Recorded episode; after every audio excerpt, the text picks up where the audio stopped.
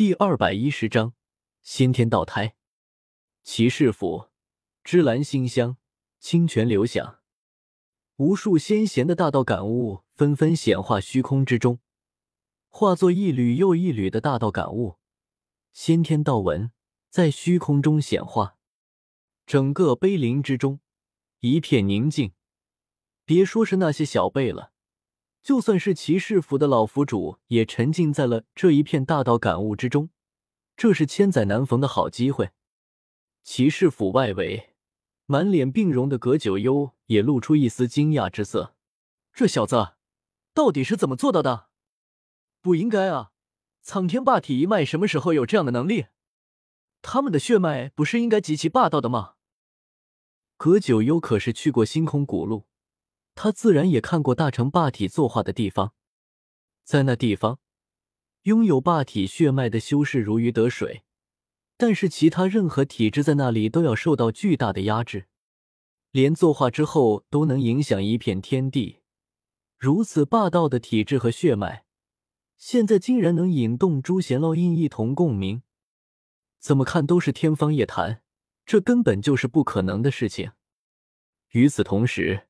另一边，一条大黑狗也在不远处的山峰上远远的眺望着骑士府。上次他退开之后，就一直想要找机会再去试探试探周通的底细。对方假借无始大帝的名义在外面搞事，这是大黑狗无论如何都无法容忍的。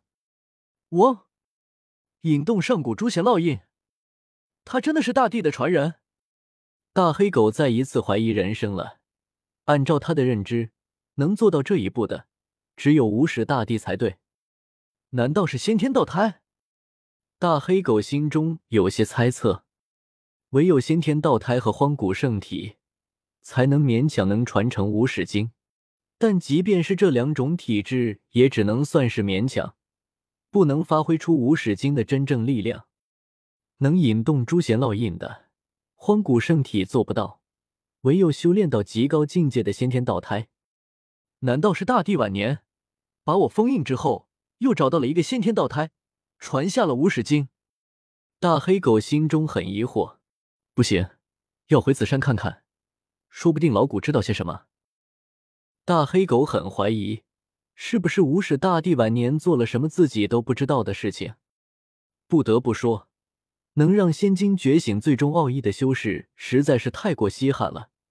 连盖九幽和大黑狗这两个见多识广的人都想不到，周通其实是靠着神痕紫金的力量才引动诛仙烙印的。骑士府中，周通没有说话，依旧负手而立，静静的站在碑林之中。无数的大道感悟丝丝缕缕的在他的霸中上交融，形成了一幅又一幅的烙印。他这么一站就是三天。最后，这些烙印最后形成了一幅诸天圣贤图。骑士府不愧是骑士府，几十万年的积累，仅仅只是这一地，就将我所需要的一切圣贤感悟彻底补全了。周通睁开眼眸，嘴角微微扬起，道火又能熊熊燃烧起来了。接下来就是业火的问题了。周通心情愉快，骑士府之行实在是有些出乎意料。随着周通停了下来，顿时那漫天的大道纹路缓缓消散，其他那些修士也一个个从大道之中清醒过来。还请前辈为我等开讲大道。已经是圣人的老佛主也厚着脸面，直接对周通拜了下去。看到这个老佛主，周通心中一跳，这可是一尊圣人，不会露馅了吧？不过看到他这副毕恭毕敬。恭请前辈的表情，周通心中的担忧也放了下去。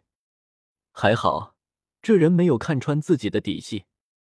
不过，开讲大道还是免了吧。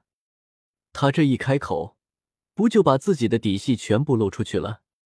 周通微微摇了摇头，随即看向这位老府主，苍老的声音再一次响起：“诛仙烙印以及讲道都只是小事，老夫此来骑士府。”只为一人而来。卧槽，剧本上没有这个，小霸王又在加戏。庞博心中巨震，叶凡也心中一震，隐隐有些不妙的感觉。果然，就在骑士府老府主询问之后，周通很自然的说出了一个名字：紫霞仙子。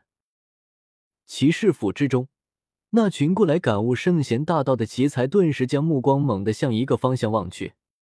那里有一个女子，她身材修长，发丝轻舞，被紫气笼罩，绝世容颜很朦胧，其眉心生辉，透过紫雾绽放紫霞，那是一点倒映。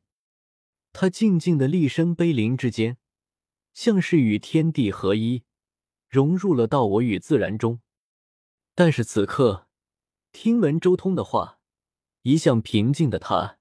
眼眸中也露出一丝惊愕，这位前辈找我做什么？老夫忝为无始大帝传人，却未能尽责传下大帝道统，亦未能扬大帝神威，殊为生平之憾。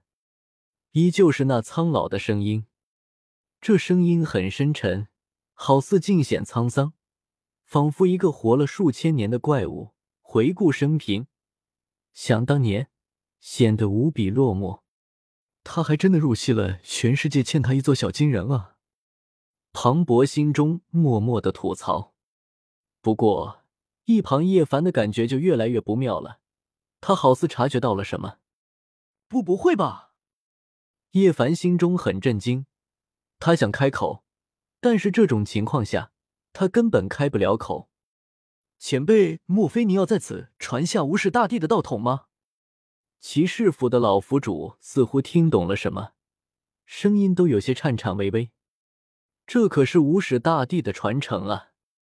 无始大帝没有传下道统，所以这一大帝的名号渐渐在岁月中消散，只有那些古来的传承记得。但是前不久紫山被人发现，顿时再一次令整个北斗回想起了这么一位可怕无比的大帝。无始大帝纵横天下的年代。将古之大帝之威展现到了极致，仙路尽头谁为峰？以简无始道成空，这是世人对他的最高评价。即便十几万年过去了，那些古老的传承也不会忘记。无始一出，大道成空。周通继续用那苍老的声音开口道：“无始大帝公参造化，当年不是不想传下道统，而是他实在是找不到传人。”天幸今日得见良才美玉，可继承大帝道统。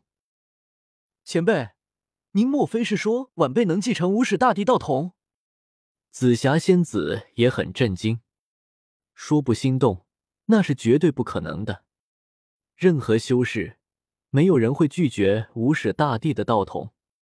周通点了点头，道：“不错，无始大帝亦是道胎，他的道不是谁都能学的。”所有人大吃一惊，无始大帝也是倒胎，